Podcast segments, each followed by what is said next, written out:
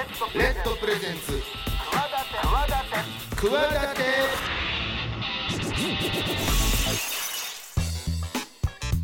皆さんこんばんは。パーソナリティの大岩良正史です。こんばんは。金良ですこの番組企ては私スポーツデザイナーでボイスアクターの大岩良正史と起業家の金良でお送りしております明るい未来企て番組です。世の中の常識にとらわれずに企てている方をゲストに招きし、えー未来への企て語っていただきます。チャレンジしている人もこれからの人も目から鱗何かの糧になるような番組になればいいなと思ってやっております。先週に引き続き今週もですねカルペ DM 株式会社代表取締役海野さん。皆さん。海野聡さんにですね、はい。食糧難、うんえーまたはさまざまなこう世界の抱える問題についてですねは話、い。続き伺っていこうと思いますが、うん。いやその世界のことで言うとこの夏も暑かった。そっか。世界のことですね。えだって35度以上の猛暑日うん。はもう更新したでしょ？あせ連続記録みたいな。それでやってたんやけどテレビで。き1998年。うん。その35度を超える猛暑日はい。何日やったか98年の時点で？うん。きあ98年1年間。今年はだから10なもう何20回ぐらいだから少ないってことですよね。み3日ぐらい。1日だ。えそんなもんですか？で34度がもう1回あったぐらいで、え。ー35度超えたの1回だけであともう23ぐらい。だって毎日来てましたもんね。外出ないでくださいみたいなスマホで。うん。どうすもう。どうなんだとほんまに、まあ、それはちょっとね、まあ食べまあ、せうん。前回もまあ食べ物の話聞きましたけどまあ様々な環境もね待ったなしですね。さまざまな困難が人類の未来に待ち受けてる。だけどそれをね一個ずつクリアしていくのがしてきたのが人間であり。この番組でありね。この番組の 大きく出たね。まあこうねなんか解決して紹介をすることによってね。はい。はい、いきましょう。皆さんに知っていただきたい。はいレッドプレゼンツ企て。私大岩良正史と。金良雲が。22時50分までお送りしています。企て会議室。このコーナーではゲストの成功体験や失敗談などのエピソードをお聞きし未来の企て語っていただきます。先週に引き続きお迎えしているゲストはカルペディエム株式会社代表取締役の海野聡さんです。よろしくお願いします。よろしくお願いしお願いしま。ます。すえーまあ今しょいろんなさまざまな世の中の社会問題世界のね、問題、えー食料。まあその中でもね食料の問題を先週お話を伺って、はい。ジャックフルーツというですねそうですね。東南アジアの方でもうたくさん取れるでかいむちゃむちゃ量,を、えー量も取れる大きい、でそれ食べれる。そういうものがしかも手間手間かからない、そういうものでこう未来訪れるかもしれない食料難に何とかしてこう貢献していけないかということで、実際に持ってきていただいたりとかして我々もいただきましたね、おけど、にぎり食べましたね。本当にあれは牛肉のしぐれ煮ですよ。本当は牛肉のしぐれ煮持ってきたでしょ本当は。バレましたか？実は。これがジャックフルーツですとか言ってたけど。言うて。ねラジオをいいことに。いいことに。っていうぐらい本当に牛肉のしぐれ煮だったんですけど。牛肉っぽい加工したジはい。ャックフルーツをね、はい。持ってきていただきましたね。えーなのでそういうことを、えーじゃそのジャックフルーツを通じてとかいろんなこう世界のですね持続可能なこういろんなこう取り組みについて活動されてるんですけどもそもそも東京生まれですよね。東京育ち、ね。1984年、えーで高校の時に世界がもし100人の村だったらありましたね。はい。あの本を読んで影響国際協力開発に関与する仕事を志すと。だその段階でもなんかこうなんだろう世界のそういう何か活動をするということにすでに興味があ高校生の時からあったってことですよね。そうですね。あの大学に進学するときに、ん進路を選ばないといけないじゃないですか。はいはいはい。うん、何学部行くかとかねはいうんはい何学部行くとか選ぶのちょっとむずくうないですか？んうん、僕も迷いましたなんか経済学部って言われても、ままあね。なんかもうあの部活ばっかしてたあラリーさんは美大大なんで。ああそっか。僕はちょっとあのちょっと分かりやすい。確かにもうこれって目まあ指してた。はい。確かに確かに。そうですよね、まあ、確かに一般的な我々みたいななん一か法学般の人は。部とか言われてもピンとこないしな、ね。みたいな。商と経済何が違うんですよね。そうそうそうなんですよ。なんかそれぐらいもう分からないぐらいなちょっと能天気野郎からするとですね、分からへんなと思ってた時に、なんかまあこれそれこそたまたま起こった奇跡の話に近いのかもしれないんですけど、あのこれまあ絵本になってたと思うんですけど、うんこの100人の村これもともとはこれあのチェーンメールだったんですよ。ね。へえあの世界的な？そうなんですよ。なんでまあいよく言うスパムメールみたいなやつで。当時流行ったですよ。あの今ねあんまりないですけどね。そうですね。昔あのなんか不幸の手紙送られてくるみたいな。ね。ちょっとこうこれをガラケー時代にちょっとあったじゃないですか。三三人に三人送らないとみたいな。なんかあれのポジティブ版じゃないんですけどなんかすごいたまたま僕それでニュージーランドにいる友達から送られてきたのがこれだったんですよね。でまあいっぱいなんかやたら転送してるっぽいこれは何だろう。僕のとこには来なかった。僕も来なかった。僕も来なかったななんだろそういうあれだからな無視してたのかもかもしれないね。見ずにね。はい、うん。削除してたでもなんかたまたま多分それが 日本では多分まあ英語だったんで。あそういうことか。そうですそうです。あのあじゃあ読んでないの？多分バーってこういろんな世界でこうやって転送されまくってたものが話題になってこう本にもなってみたいな感じだと思うんですけどなんかそれを見た時に私あの生まれ東京なんですけど、はい。えっと幼少期アメリカでちょっと過ごしたりもしていて、うん。なんとなく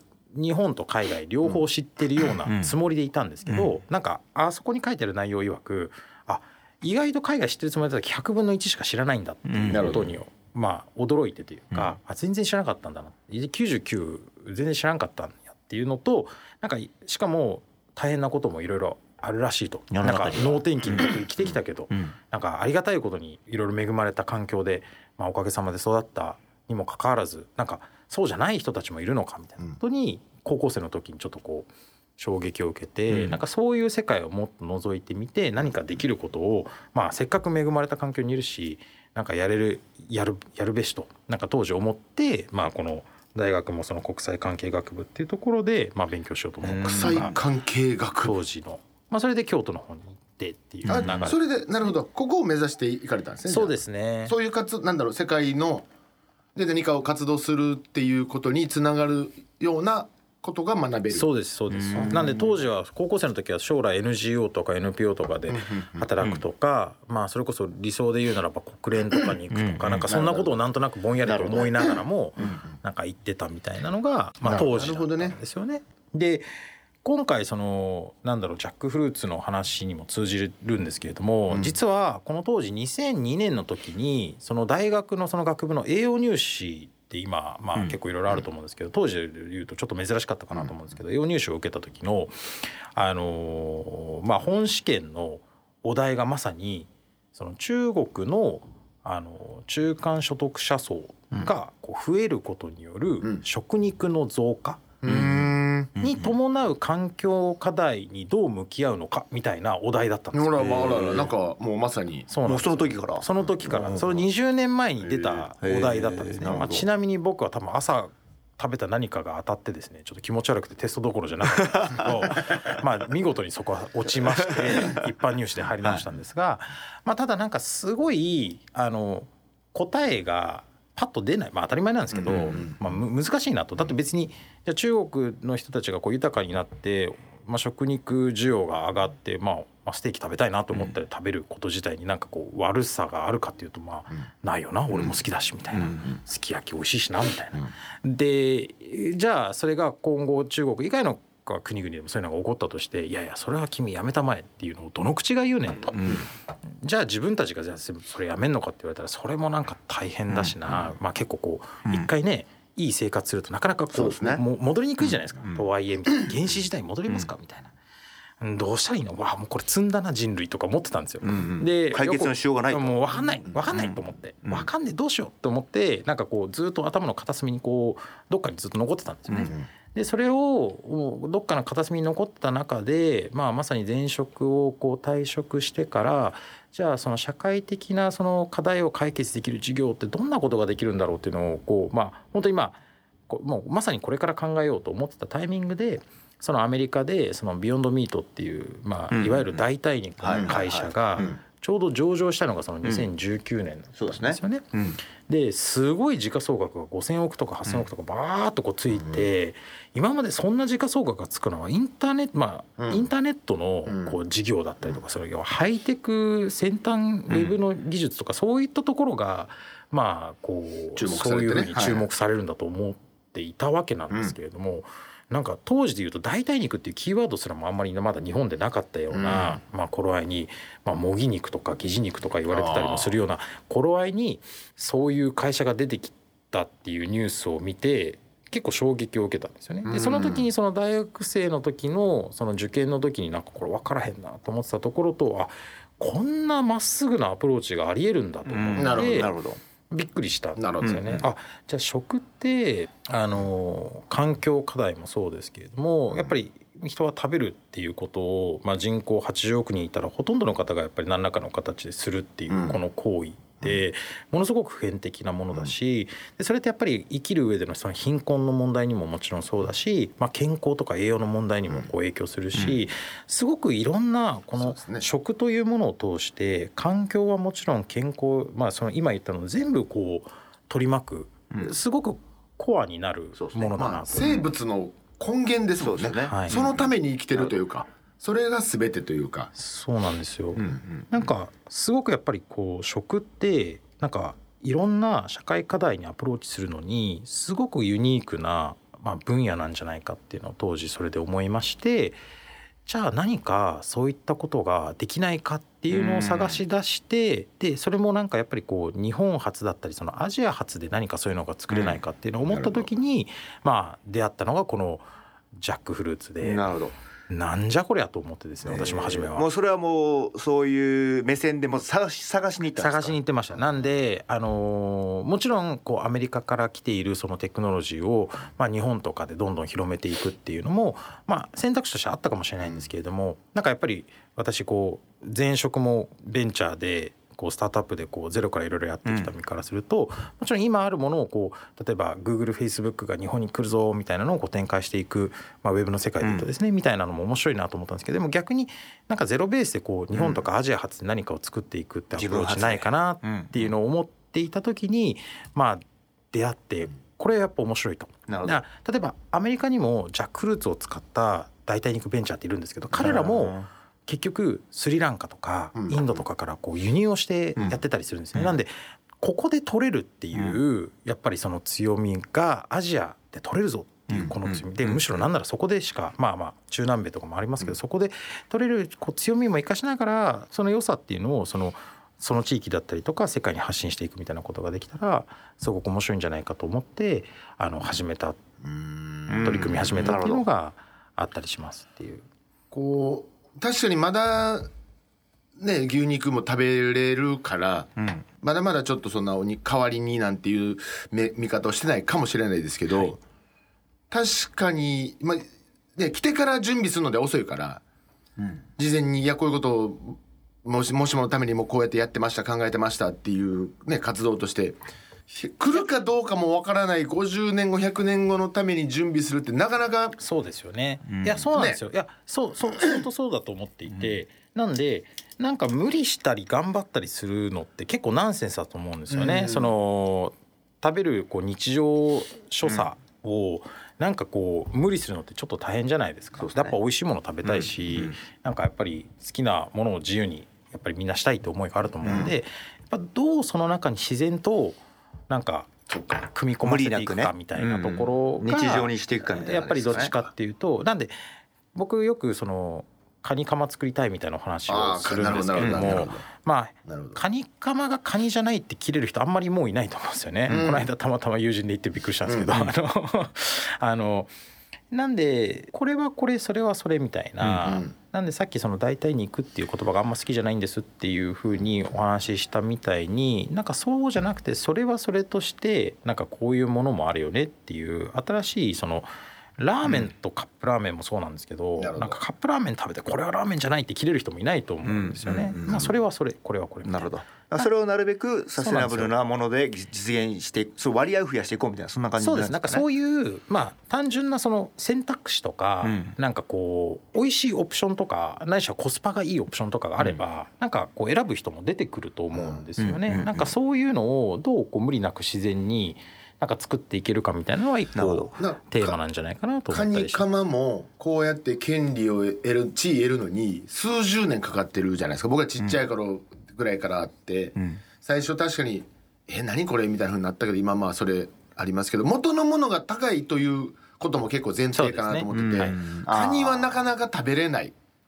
だからだからさっきおっしゃったようにお肉がむちゃむちゃそうやってこう一部のしか人しか食べれないんだっていうような時代が来たらうん。たやすくというかでもあのカニカマって今海外でもめちゃくちゃ食べられてるんですよね。はいでもそれはでもどっちかってそのカニの対比じゃなくてもう一つのものとして多分受け入れられてる。40年とか50年ぐらいかかってるよ。うん。ここに来るまでに。うん。それはまああるかもしれない。時間はかかるかもしれない。どっちかよね。だから時間かけるかそあれ今でもスピード速いから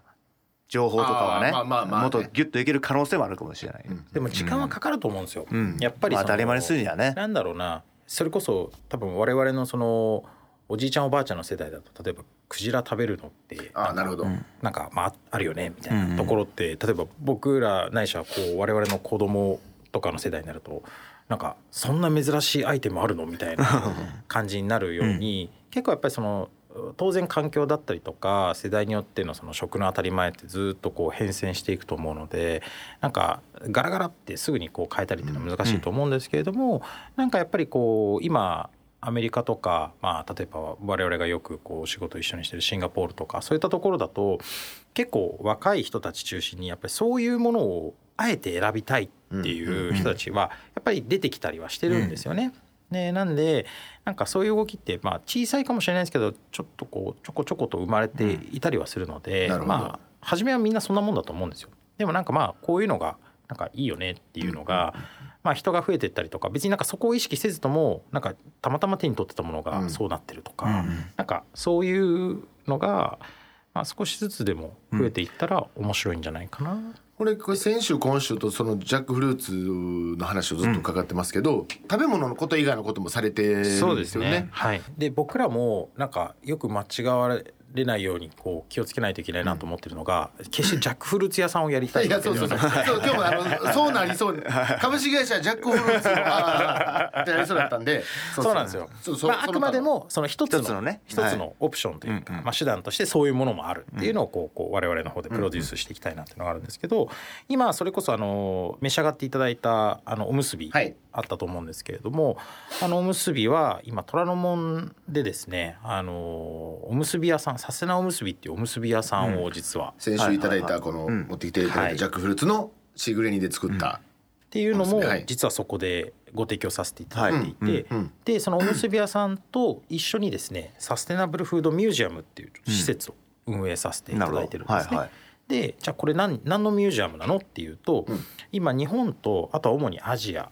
のあのいろんなフードテックスタートアップって言われるような、うん。まあ、人たちが、まあ、いっぱいいるんですね。うんうんでそういった方々を3 4 0社皆さんこうバーッと集めてですね、うん平たく言うと展示させていただいてるんですよ。うんで、うんそこでは例えばいろんなアプローチであ例えば廃棄野菜をまあこんな風に使ってあの粉にして栄養価高いまま提供してますよっていう会社があったりとか、えー皆さんあの身近なところで言うとこうこんにゃくを使ったベンチャー企業がありますよとか、あとさっきのお魚で言うと、はい。あのお魚って例えば水揚げされたお魚の30%ぐらいがこう廃棄されちゃってたりとか、あとはすごく安くあの取引されちゃってたりとかするんですけれども、そのお魚の未利用魚とか低利用魚と言われるものに特化して加工して、うん。うん。えー、とご自宅に届けるような、うん。えー、とそういったあの活動をしているベンチャー企業がいたりとか。はあはあ結構いらっしゃるんですねそういうそうなんかなんですよね。いろんな業界とかそのジャンルで頑張ってる方々がいるんですけど、そういった方々を日本とアジアでこんなことやってる人たちいるんだよっていうのをこう集めた、うんまあ施設を運営させていただいてるんですね。うんなのでこう一般のおにぎり食べに来たついでにあこんなことやってる会社があるんだっていうのをこう一般の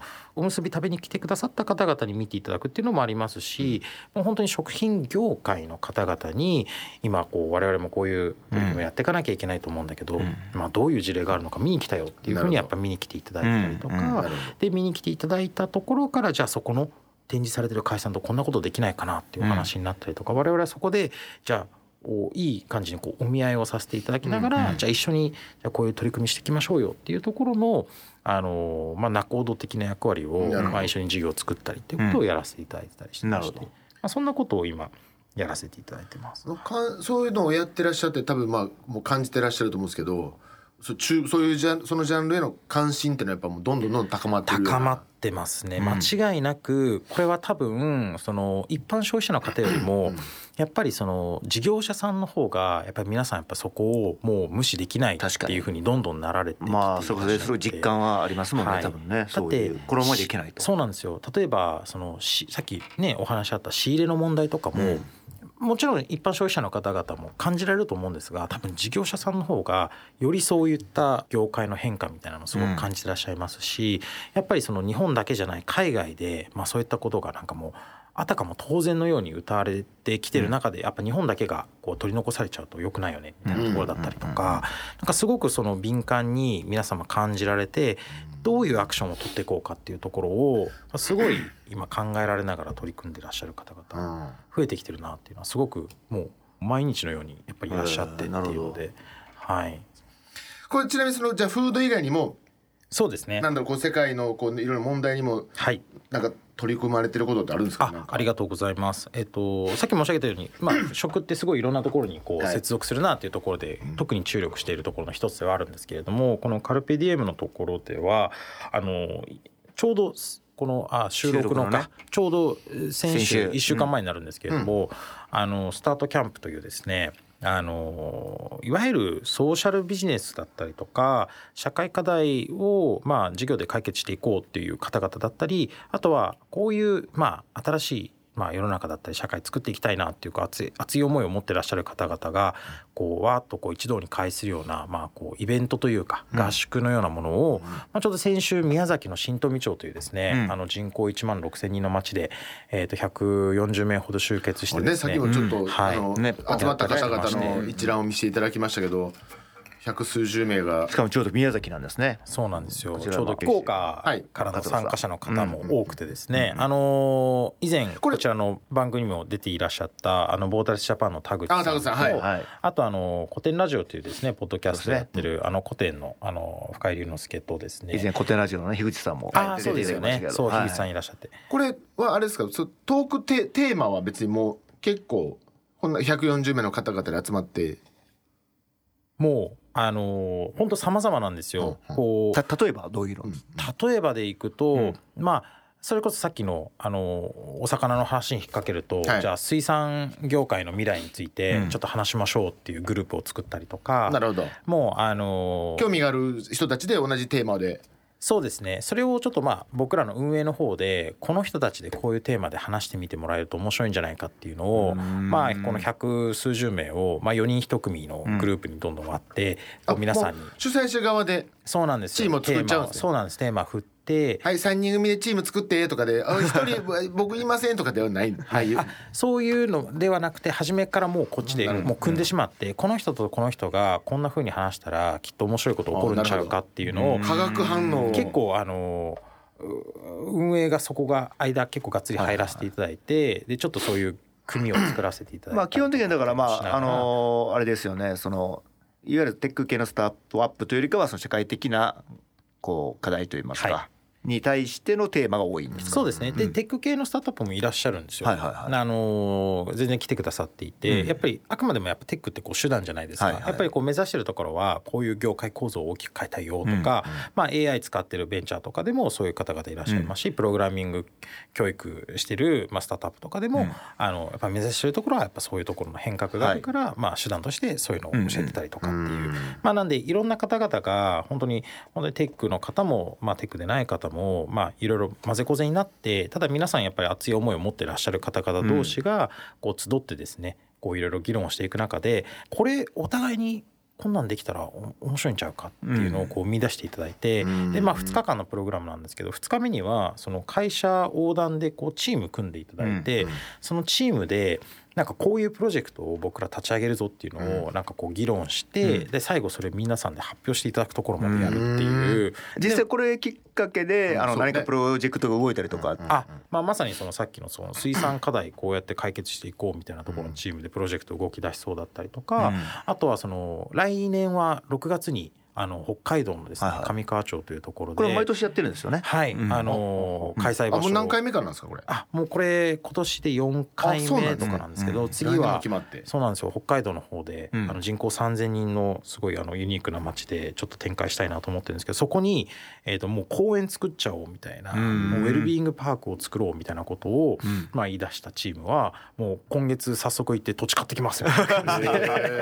あの動き出していたりとか、うんなんかあのー皆さんのその直接のこの事業だったりサービスとかとまあ関係するところもあればしないところがもあってもでもこういう思いでこんなことできたら世の中良くなるんちゃうかみたいなところでまあ本当にその志を同じにしながらもでも全然違う人たちがこう集って動き出すっていうところがどんどん進むようになんかそういうきっかけ作りだったりとかの場所をまあ我々の方で作りたいなと思ってこんなこともやらせていただいてたりしてます。なるほど、はい。いやなんかおなんなんだろう思ってもいなかったアイデアが生まれたりおね。やって主催されてる側としても楽しみですよねなんかね。そうですね。いや、もう本当それがあの運営冥利に尽きるというか、我々も、まあ、ここがこういうふうにつながったらおもろいんちゃうかなってもちろんこう想定はいっぱいしてるんですけどそれすらも全然想定できてなかったようなところです。えごいお前らが？みたいな。そうなんですそうなんですめちゃめちゃそれもなんか想像以上に盛り上がってもう今からこんなのやるぜみたいになってたりとかなんかそういう話がやっぱボコボコボコボコって皆さんの熱量がやっぱめちゃめちゃ高いのでなんかそこで何かこう自然発生的に生まれていく様っていうのはすごくこう面白いですしお見合いパーティーみたいな。はい。お前お前別に最初すイエーイ言ってたやんけ。2日後に。大体中学生的な ちょこちょこ中学生出てくるんです。じゃああのーそうですね。じゃあ今後まあちょっと課題としてはかなり大きな話ですけども、はい。今後取り組まれていきたいこと、えーまたはこうこういうふうな未来がになってくれればいいなみたいなことあれば、ありがとうございます。やっぱりですね、なんかこういろんな世の中を良くしていったりとか、まあ、理想を追いかけたりとかっていうのってなんか一人でできることってすごく限定的だと思うんですよね。なのでやっぱりこう仲間を作って、まあ、同じ志のもとに一緒に頑張るみたいなすごいシンプルな話なんですけど、まあ、そういったことがもっともっとシンプルにたくさん増えるといいなと。でみんながこう前のめりになんか一見すごくこう難しそうなこととかでもこう笑顔で取り組んでいけるような、まあ、世の中になるといいなと思って、まあ、そういったことをですね、まあ、こうジャンル問わずどんどんやっていきたいなと思ってるので、まあ、そこを後押ししていくことをこれからもガシガシとやっていきたいなと思っております。あのもうまさに今サスティナブルっていうワードっていうのはもう昨今何をするにもこう切り離せないワードとなっているはいところもあるので、はい。ちょっとまあで解決方法一個じゃないし時間もかかるしやること多いかもしれないですけどももうその人間というか生き物にとって切り離せないテーマなのでちょっとあの我々もこう、海野さんのね活動見守らさせていただきたいなと思いますんでよろしくお願いしますあり。がとうございます。ということで、えー、2週にわたってお話を伺ってまいりましたカルペディエム株式会社代表取締役の海野聡さんでしたありがとうございましたありがとうございます。以上企て会議室でしたレッドプレゼンツ企て私大岩良理正史と金良雲が。お送りしております。番組ではメール募集しております。クワアットマーク RKBR.jp KUWA アットマーク RKBR.jp お待ちしてます。奇跡体験あの日のビッグバンバカ野郎このコーナーは誰しもあの偶然の瞬間がなかったら今の自分はないという出来事があるはずということでゲストのそんな奇跡のビッグバンが起こった瞬間とそこにまつわるエピソードをお聞きしていきます。引き続きゲストは海野聡さんです。よろしくお願いします。よろしくお願いします。あのーまあねちょっとご自身でもなんか先ほどおっしゃってましたけども、この話につながるんですかねそのはい。チェーンメールの話ですか、ああそうですね、ありがとうございます。えっとなんか高校生の時に、はい。まあ本当にシンプルにこう進路に迷うあの、一高校生だったわけなんですが、部活も夏までやな夏までじゃねえか春までやっちゃったし、どうしようかなみたいな時になんかもやもやと思っていた時にですね、まあ、たまたま、まあ、その世界がもし100人の村だったらっていうその、まあ、絵本の元になるようなそのメールを受け取ってふむふむと読んでた時にですね、まあ、こんなに世の中のことを知らなかったんだっていうのとなんかこの世の中をやっぱりもっと見れてない世の中を単純にやっぱ見たいなというところと、まあ、見るだけじゃなくて何かそこで力になれるんだったらやっぱなりたいなっていうふうに思ったっていう、なんかでもそれじゃあ具体的に何がっていうのは、今もですけどそんなはっきりあるわけじゃまあわかんないですもんね。はいうん。ないんですがでもなんかやっぱりそういうところに改めて興味関心を持つきっかけにはなったなと思ってまして。これでもそのまあそのどうしようかなこの後って思ってたところに世界がもし100人の村だったらあの元になったチェーンストーリーのチェーンメールが来た、はそれを読んだことであこういうことちょっと世界のこともうちょっと勉強してみよう世界に関わってみようって思って大学そういう大学に行ったはい。っていう話だったじゃないですか、はい。それチェーンメールとか読んだのはたまたまでほ今までやったらこんなの読まないのにっていう感じですか？いやー。結構それそれなりに。そうですね。届いたやつはメール読む。派 読むタイプだった。なんかあの当時ってそれこそまだ携帯とかもうん持ってガラケー。まだあれなんですか持ねってたか持ってたとしてもなんかえショートメッセージみたいなところだったんでこれあのメールでパソコンで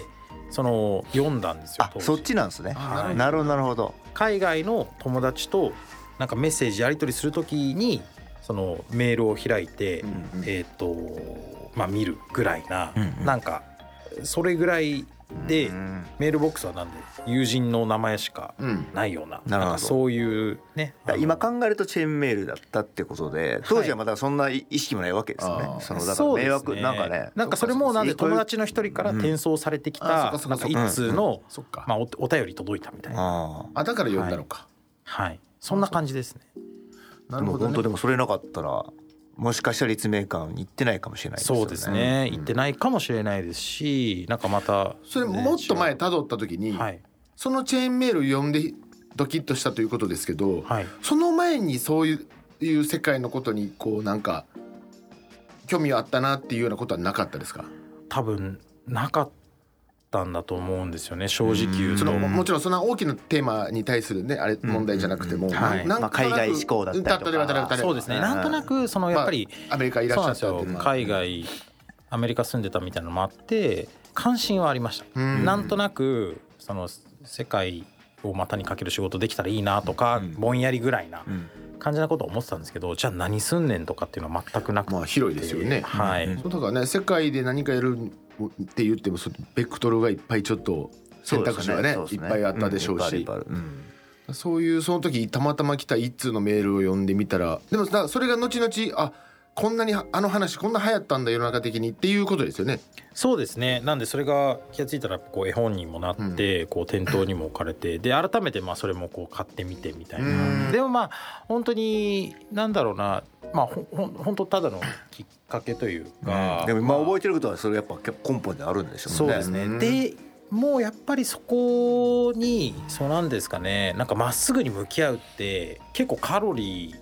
いるというか、まあそうですね。なんか時代決心というか。そうなんですよ。自分としてもなんかそんなすぐすぐにパッとできる話では正直なかったのもあって多分その前職もその修行のつもりで結構あのはいなんかスタートそう。したつもりが、前職の紹介をしてないですけどこういろんな業界の仕事をこう求求人になるんですかあれは？そうですね。あの主に。最初立ち上げられた。そうですね、うん。あの求人だったりとか、まあ、会社としてはそれこそ求人以外にも不動産だったりとか、まあ、車だったりとか、まあ、いろんなそのお領域の、えーメディアの事業とかを当時は展開をしていたんですけれども、う会社最初立ち上げられたんですよね。そうです。あの立ち上げ期にジョインさせていただいて、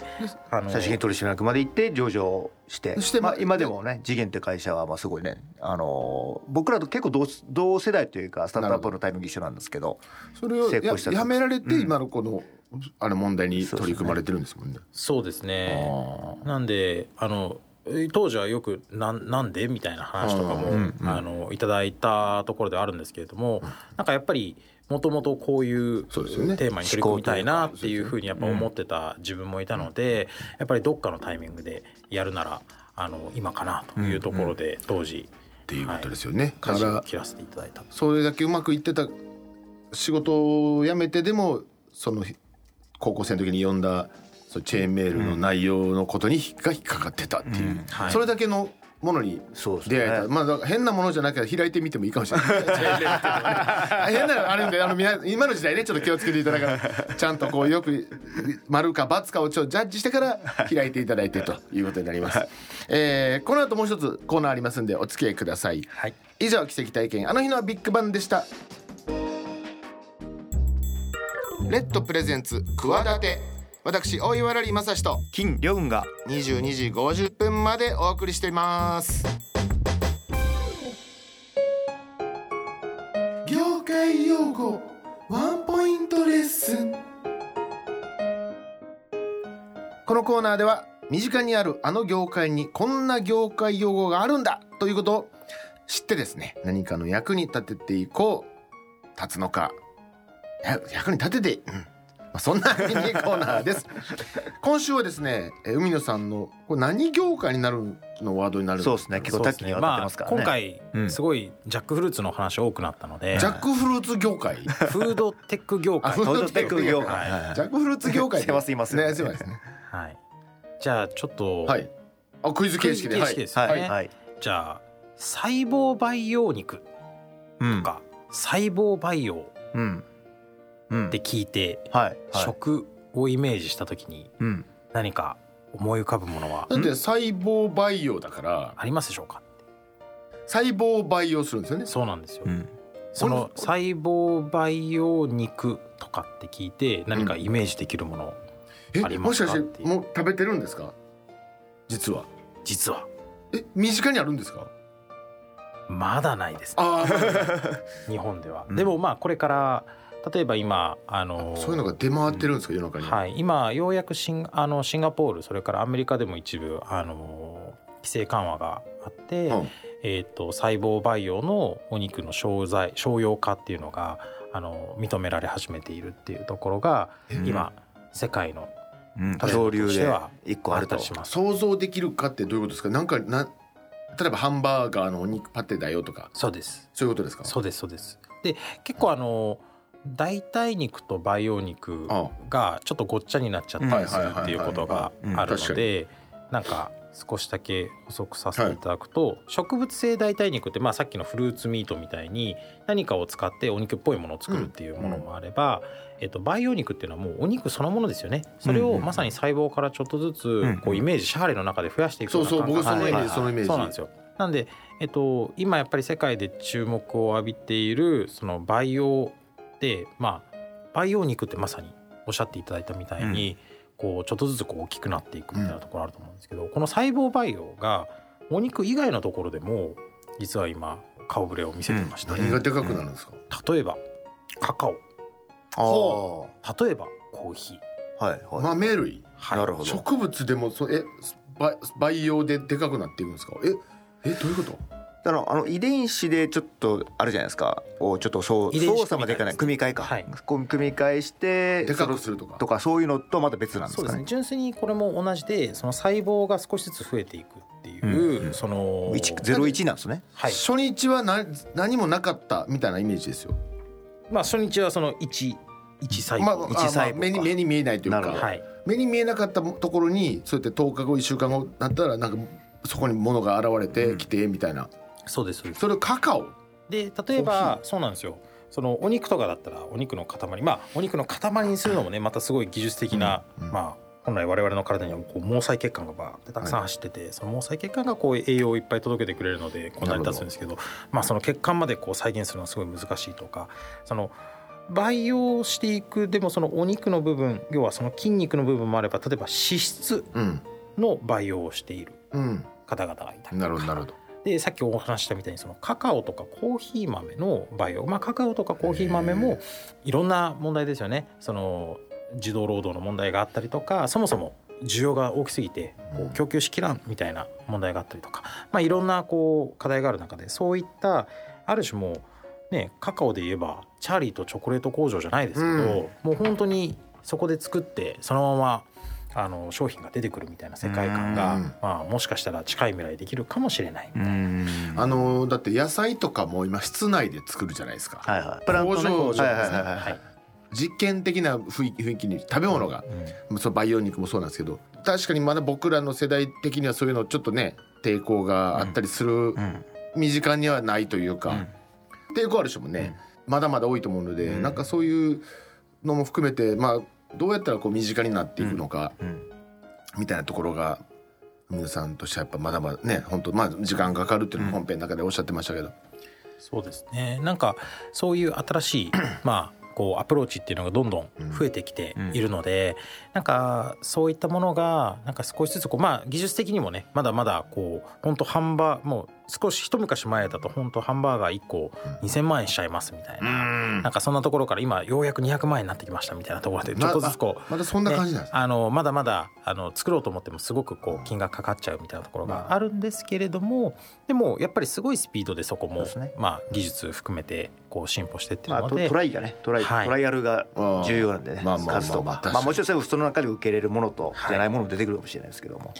なんでまあ本当にそういうあの新しい動きっていうのがどんどんこう出てきてうんくると思いますので、まあ目が離せないまあフードテックの領域のまあ一つかなと、なるほど。はい。いうところでちょっと上げさせていただきました。先週今週とですねまあそうあのーちょっとこの番組の中でもたまにねこうやって社会問題またはこうやってしょ、えー食料の話とか伺ってますけども、まあ、金ちゃんもねフードロス削減アプリ、そうですね。レッド。まあ、一応レッドといいうことでう形で、はい。まあ、いろいろレッドプレゼンツでやってますその辺のねことも、ん。まあ世の中的にも注目されてるジャンルということで今回、えー海野さんのお話を伺いました。先週今週2週にわたって伺ったのはえカルペディエム株式会社代表取締役海野聡さんでした。本当にありがとうございました。ありがとうございました。以上業界用語ワンポイントレッスンでした。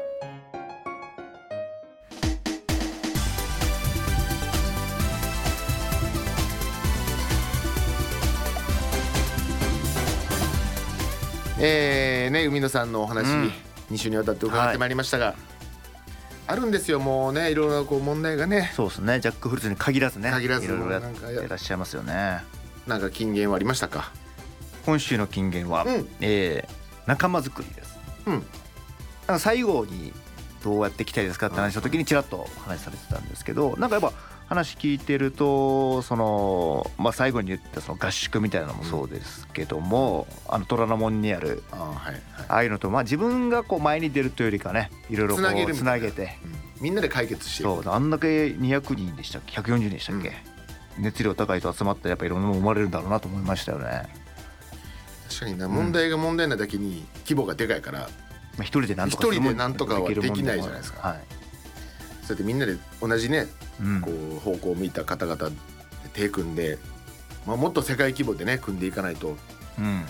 まあ、もっと言えば全員もうみんな食べれるものとかうん。関係してるんだから全員が。うん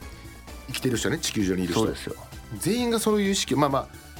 余裕のある方はちょっともうそういうのを全員が意識してうん。なんか変わっていかないと確かにその数十年数億年これからのね人類が発展していくためには、ね食料のこともね最近本当だから身近になってきたじゃないですか、うんうんうん。値上がりがしたりとか本当なんやら食べれなくなるかもしれへんみたいなのが多くなったけどまあ一般じゃなくてああいう意識 意識高いというかそれに取り組もうとする人たちがいるからねなんとかなってきたんだと思いますしね今までも。この番組でもちょっとじゃあね、まあ、ちょっといろんな問題もあるんで考えていかないとなというふうに思っております。真面目な。はい。も ちろんでございます。さあ、えーそんなこの企てではですね、めえー皆様からのご意見メールなど感想お待ちしております、はい。オリジナルロゴラバーステッカーも完成しましたんで、はい、読んだ方とかには送ったりすると思います。はい、ぜひ送ってください、えーメールはですね、クワアットマーク RKBR.jp、KUWA アットマーク RKBR.jp、ツイッター、えー、現 X ですね、えー、RKB クワというアカウントに、うんまあ、DM で送っていただくこともできるので、ぜひぜひお待ちしております。はい。ハッシュタグで、カタカナクワダテ、ハッシュタグカタカナクワダテつけてつぶやいていただいたやつ、そんなのもお待ちしております。ぜひぜひお送りください。来週はどんなお話聞けるのでしょうか。お相手は私大岩良理正史と。金良でした。また来週も企てていきましょう。バイバイ。バイバイ